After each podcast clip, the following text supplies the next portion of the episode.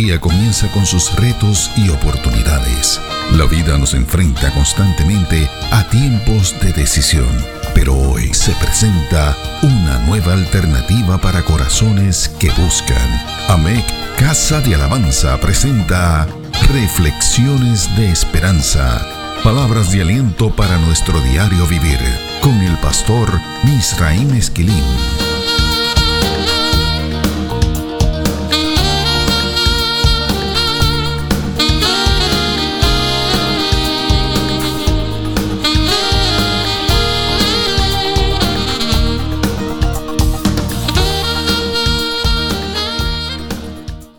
Recibe bendiciones del Señor.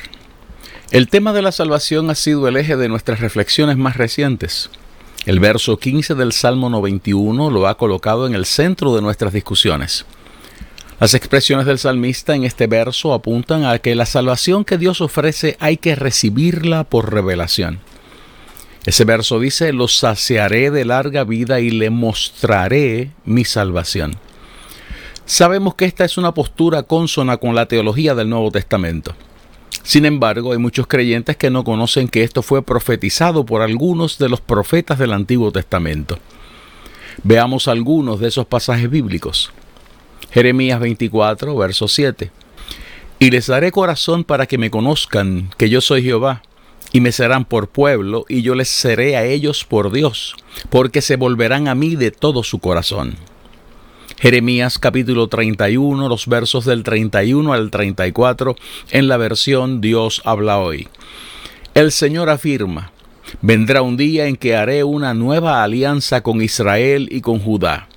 Esta alianza no será como la que hice con sus antepasados, cuando los tomé de la mano para sacarlos de Egipto, porque ellos quebrantaron mi alianza a pesar de que yo era su dueño. Yo, el Señor, lo afirmo. Esta será la alianza que haré con Israel en aquel tiempo. Pondré mi ley en su corazón y la escribiré en su mente. Yo seré su Dios y ellos serán mi pueblo. Yo el Señor lo afirmo. Ya no será necesario que unos a otros, amigos y parientes, tengan que instruirse para que me conozcan, porque todos, desde el más grande hasta el más pequeño, me conocerán yo les perdonaré su maldad y no me acordaré más de sus pecados. Yo el Señor lo afirmo. Jeremías, en su capítulo 32, los versos del 39 al 41 en la versión Reina Valera de 1960. Y les daré un corazón y un camino, para que me teman perpetuamente, para que tengan bien ellos y sus hijos después de ellos. Y haré con ellos pacto eterno, que no me volveré atrás de hacerles bien, y los plantaré en esta tierra en verdad de todo mi corazón y de toda mi alma. Libro del profeta Ezequiel capítulo 11 versos del 19 al 20. Y les daré un corazón y un espíritu nuevo pondré dentro de ellos, y quitaré el corazón de piedra de en medio de su carne, y les daré un corazón de carne, para que anden en mis ordenanzas, y guarden mis decretos y los cumplan, y me sean por pueblo, y yo sea a ellos por Dios. Libro del profeta Ezequiel, capítulo 36, versos 25 al 28. Esparciré sobre vosotros agua limpia, y seréis limpiados de todas vuestras inmundicias, y de todos vuestros ídolos os limpiaré. Os daré corazón nuevo, y pondré espíritu nuevo dentro de vosotros, y quitaré de vuestra carne el corazón de piedra, y os daré un corazón de carne. Y pondré dentro de vosotros mi espíritu, y haré que andéis en mis estatutos y guardéis mis preceptos, y los pongáis por obra.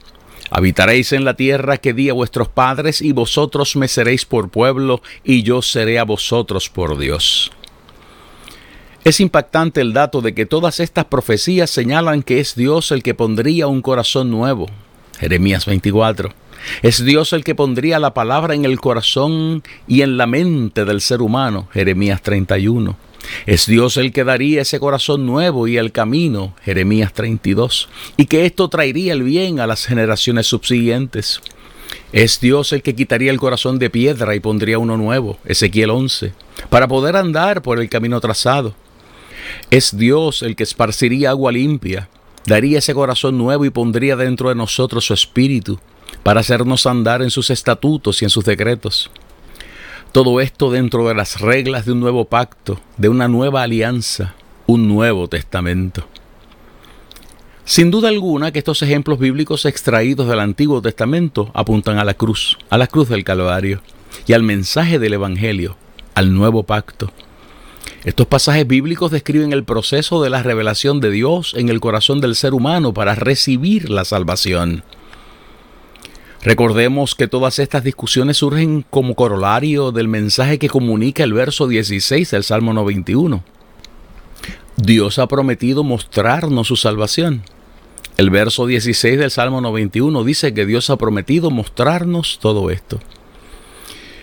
Ya hemos visto que el verbo que se traduce como mostraré implica poder ser capaces de contemplar esa salvación, de considerarla, de discernirla, de disfrutarla, de experimentarla, de mirarla fijamente, de prestarle atención, de considerarla con certeza. Ese verbo implica poder considerarla con gozo, señalarla, percibirla, conocerla, clavar la mirada en ella, pensar en ella, ver esa salvación. No obstante, este verbo hebreo, ra'a, puede ser traducido como tener la experiencia de. Así lo dicen algunas de las fuentes académicas consultadas para el análisis de los conceptos bíblicos en hebreo. Además, estas fuentes dicen que puede ser traducido como tener visiones espirituales, como el caso de Isaías capítulo 6 y verso 10, Isaías 29 verso 18, Isaías 42 y verso 18, 44 y verso 18, Jeremías 5 y verso 21. Puede ser traducido como tener demostraciones, señales de Dios, como en el caso de Deuteronomio capítulo 29 y verso 3 o de Ezequiel capítulo 12 y verso 2. Estas fuentes dicen que también puede ser utilizado para describir el ejercicio de realizar imágenes mentales. Procesos de análisis como el que encontramos en Génesis capítulo 27 y verso 27, cuando Isaac, ya ciego, palpa a Jacob y utiliza la siguiente frase, mira el olor de mi hijo. Hay otros ejemplos muy útiles para este análisis. Por ejemplo, Eclesiastés capítulo 7 y verso 14. En el día del bien, goza del bien. Y en el día de la adversidad, considera. Dios hizo tanto lo uno como lo otro, a fin de que el hombre nada halle después de él. Ese verbo, considera, es la traducción del mismo verbo que estamos analizando en el verso 16 del Salmo 91. Veamos Jeremías capítulo 29 y verso 32. Por tanto, así ha dicho Jehová, He aquí que yo castigaré a Semaías de Neelam y a su descendencia. No tendrá varón que more entre este pueblo, ni verá, ni verá el bien que haré yo a mi pueblo, dice Jehová, porque contra Jehová ha hablado rebelión. Esa es la traducción del mismo verbo que estamos analizando en el verso 16 del Salmo 91. Malaquías capítulo 3, verso 18. Entonces os volveréis y discerniréis la diferencia entre el justo y el malo. Discerniréis. Discerniréis la diferencia entre el justo y el malo, entre el que sirve a Dios y el que no le sirve. A base de esta información, podemos concluir que la bendición que Dios ofrece en el verso 16 del Salmo 91 trasciende a nuestra definición castellana de lo que es el verbo mostrar. La promesa que comunica este verso puede estar diciendo entonces lo siguiente. Le daré la capacidad para ver la salvación. Le daré la capacidad para recibir la revelación de la salvación. Le daré la capacidad de ver lo que trae consigo la salvación. Le daré la experiencia de la salvación. Le daré visiones acerca de lo que es la salvación. Le haré demostraciones de lo que es la salvación le daré señales celestiales de la salvación. Le permitiré analizar y desarrollar modelos mentales de lo que es la salvación. Le conduciré a considerar lo que es la salvación. Le haré discernir lo que es la salvación. Le invitaré a tomar decisiones y a desarrollar el propósito de mi salvación en él. Algunos recursos académicos enfatizan que la acción que define este verbo, ra'a, requiere que se haga con un propósito que es seguido por una acción. Un ejemplo bíblico de esto es el momento en el que la Biblia dice que el Señor descendió para ver lo que sucedía en Babel. Génesis 11, los versos 5 y 6. Otro ejemplo bíblico lo encontramos en el libro de Levítico, cuando se describe lo que tenía que hacer el sacerdote luego de haber visto y examinado las lesiones en la piel de aquellos que se acercarían para consultarle. Levítico capítulo 13 tiene varios ejemplos de esto en el verso 3, 5 y 17. Otro ejemplo bíblico lo encontramos cuando Hiram, el rey de Tiro, salió a ver las ciudades que el rey Salomón le había dado. Primera de Reyes capítulo 9, los versos del 10 al 13. O sea, que hay que hacer algo con esa revelación de la salvación. Esa es la conclusión. Hay que hacer algo con esa revelación de la salvación. Dios espera nuestras reacciones a base del cumplimiento de esa promesa. Esto nos obliga a detenernos para analizar lo siguiente. ¿Para qué nos salvan? ¿Cuáles son las responsabilidades que nos adscribe la salvación? Hace cerca de 12 años trabajamos con este tema como parte de las publicaciones de nuestro boletín institucional, El Heraldo. El boletín del 22 de noviembre del año 2009 formó parte de la batería de reflexiones para el análisis de la profecía de los capítulos 60 al 62 del libro del profeta Isaías. El tema de la salvación y para qué nos salvan surgió como parte del análisis de la profecía del capítulo 61 de ese libro. Escuchemos lo que dice en los primeros 11 versos de ese capítulo 61 del libro del profeta Isaías. El Espíritu de Jehová el Señor está sobre mí, porque me ungió Jehová. Me ha enviado a predicar buenas nuevas a los abatidos, a vendar a los quebrantados de corazón, a publicar libertad a los cautivos y a los presos apertura de la cárcel, a proclamar el año de la buena voluntad de Jehová y el día de venganza del Dios nuestro, a consolar a todos los enlutados, a ordenar que a los afligidos de Sión se les dé gloria en lugar de ceniza, óleo de gozo en lugar de luto, manto de alegría en lugar del espíritu angustiado y serán llamados árboles de justicia, plantío de Jehová para gloria suya. Reedificarán las ruinas antiguas y levantarán los asolamientos primeros y restaurarán las ciudades arruinadas, los escombros de muchas generaciones. Y extranjeros apacentarán vuestras ovejas, y los extraños serán vuestros labradores y vuestros viñadores. Y vosotros seréis llamados sacerdotes de Jehová, ministros de nuestro Dios seréis llamados. Comeréis las riquezas de las naciones, y con su gloria seréis sublimes. En lugar de vuestra doble confusión y de vuestra deshonra, os alabarán en sus heredades, por lo cual en sus tierras poseerán doble honra, y tendrán perpetuo gozo. Porque yo Jehová soy amante del derecho, aborrecedor del latrocinio para holocausto. Por tanto, afirmaré en verdad su obra y haré con ellos pacto perpetuo. Y la descendencia de ellos será conocida entre las naciones, y sus renuevos en medio de los pueblos. Todos los que los vieren reconocerán que son linaje bendito de Jehová.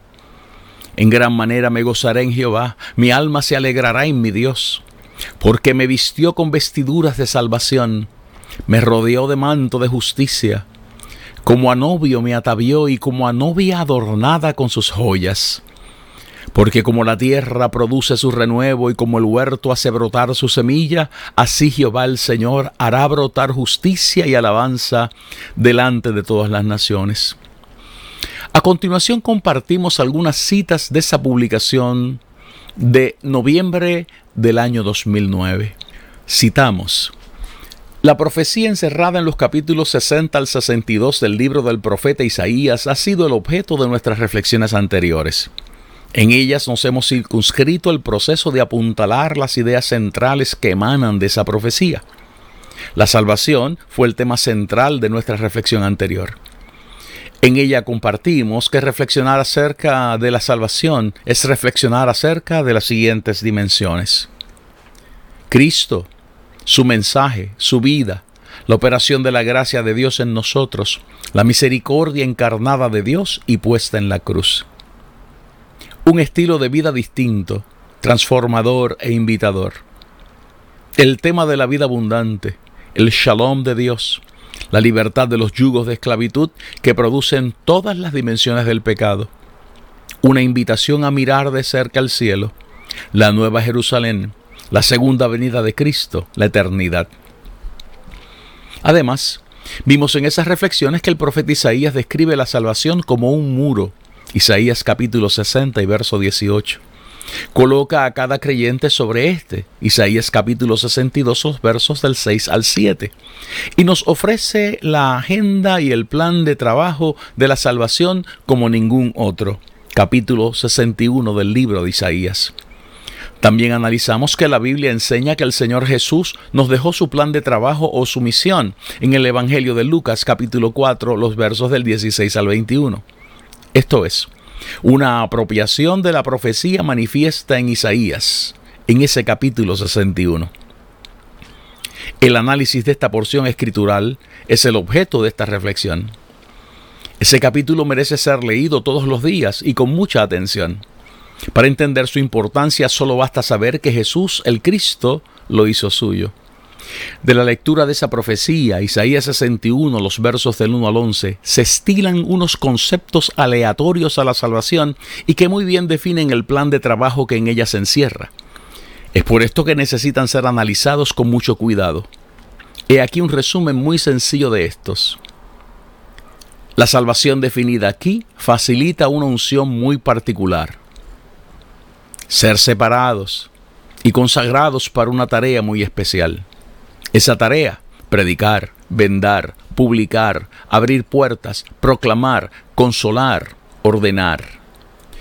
En segundo lugar, la salvación nos llama a predicar de una manera y un estilo único.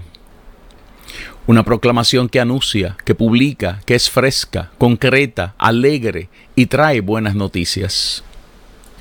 En tercer lugar, la salvación privilegia que se le predique a los abatidos, esto es, los deprimidos en sus mentes o en sus circunstancias, los pobres, los humildes y los que están en necesidad. En cuarto lugar, la salvación nos llama a llevar vendajes con nosotros, herramientas que ayuden a detener la hemorragia, a dirigir, a gobernar y que ayuden a sanar y estabilizar a otros. En quinto lugar, la salvación define a aquellos que necesitan esos vendajes.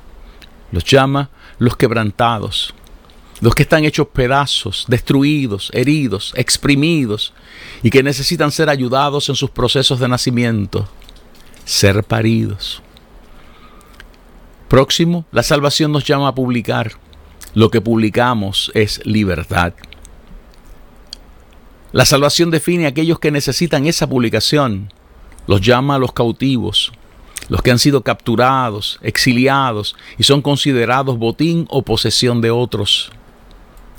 Además, la salvación nos comisiona a abrir las puertas de los presos, aquellos que llevan yugo, que están atados, que han sido aprisionados. La salvación nos comisiona la tarea de la proclamación de un nuevo tiempo, el tiempo de la buena voluntad o deleite y reconciliación del Señor. La salvación nos llama a consolar, sentir tristeza con los que están tristes y darles confort. La salvación define a aquellos que necesitan ese consuelo. Los llama los enlutados. La salvación nos llama a dar directrices y poner orden. Organizar, designar, llamar, comprometer, determinar, disponer, dar, sostener, preservar, colocar y recompensar. La salvación define a aquellos que necesitan esa organización. Los llama los afligidos o enlutados. Por último, la salvación nos define en qué consiste esa reorganización. Gloria en lugar de ceniza, óleo de gozo en lugar de luto, manto de alegría en lugar del espíritu angustiado, enseñarle que todos ellos serán llamados árboles de justicia y plantío de Jehová, Ah, y que todo esto será para la gloria de Dios. Este es el resumen de esos 11 versos del capítulo 61 del libro de Isaías. Cierro la cita. Esta información abre las puertas para que nos preguntemos si el verso 16 del Salmo 91 incluye todo esto como parte de la revelación de la salvación? La respuesta es que sí. Dios es un Dios de propósito y sus revelaciones siempre adscriben unos niveles de responsabilidad a aquellos que las recibimos. Reflexiones de Esperanza fue una presentación de AMEC Casa de Alabanza. Somos una iglesia de presencia.